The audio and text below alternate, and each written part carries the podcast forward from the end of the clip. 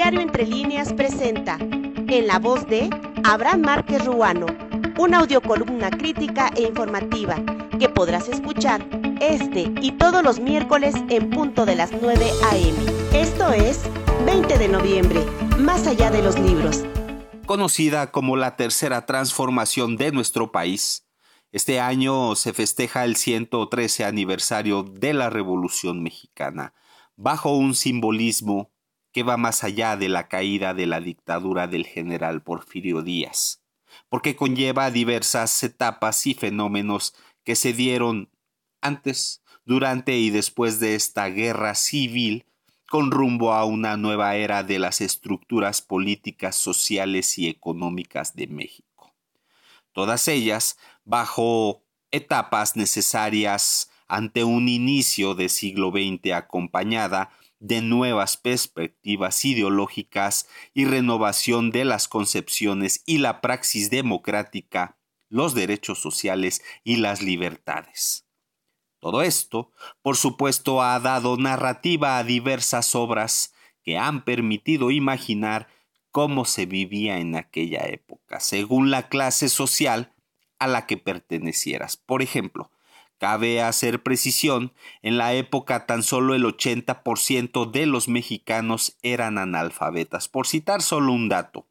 Las oportunidades estaban limitadas exclusivamente a una minoría mexicana ubicada en la clase alta y de élite, y también en manos de extranjeros dueños de infraestructura y de inversiones.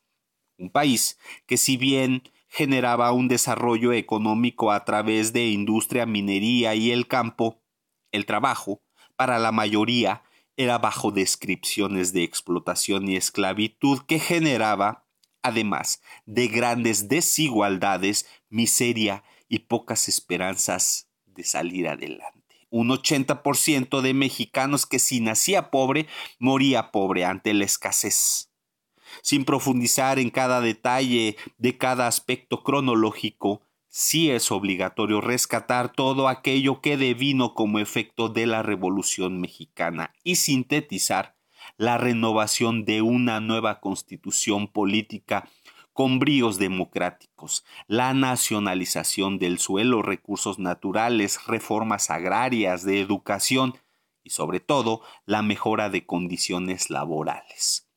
Todo esto, por supuesto, no se dio de la noche a la mañana, pero sí fueron los efectos de la revolución. Por eso es tan importante saber y comprender, pero sobre todo darle el valor que conlleva para la historia nacional. Esos pasajes que nos han llevado a pensar todas aquellas convicciones y sacrificios de quienes participaron en todas y cada una de estas etapas y propiciar así también esa revolución de conciencias y de las ideas que hoy debemos heredar y añorar para igualar las condiciones y dejar de persistir en el México de las grandes desigualdades y sobre todo de la indiferencia. Erróneamente nos han hecho pensar que el capitalismo es una lucha de los más capaces, sin reconocer que como en la revolución nuestro país sigue necesitado de igualdad de oportunidades. La herencia de la Revolución mexicana que a más veces parece alejada de un nacionalismo, más allá de estar enclavado este fenómeno en los libros de historia, como mexicanos sí necesitamos de movimientos de trascendencia, pero ahora, en pleno siglo XXI. Es cuanto a este breve comentario. Esto fue En la voz de Abraham Márquez Ruano, una producción de Diario Entre Líneas, que podrás escuchar este y todos los miércoles en punto de las 9 a.m. Hasta la próxima.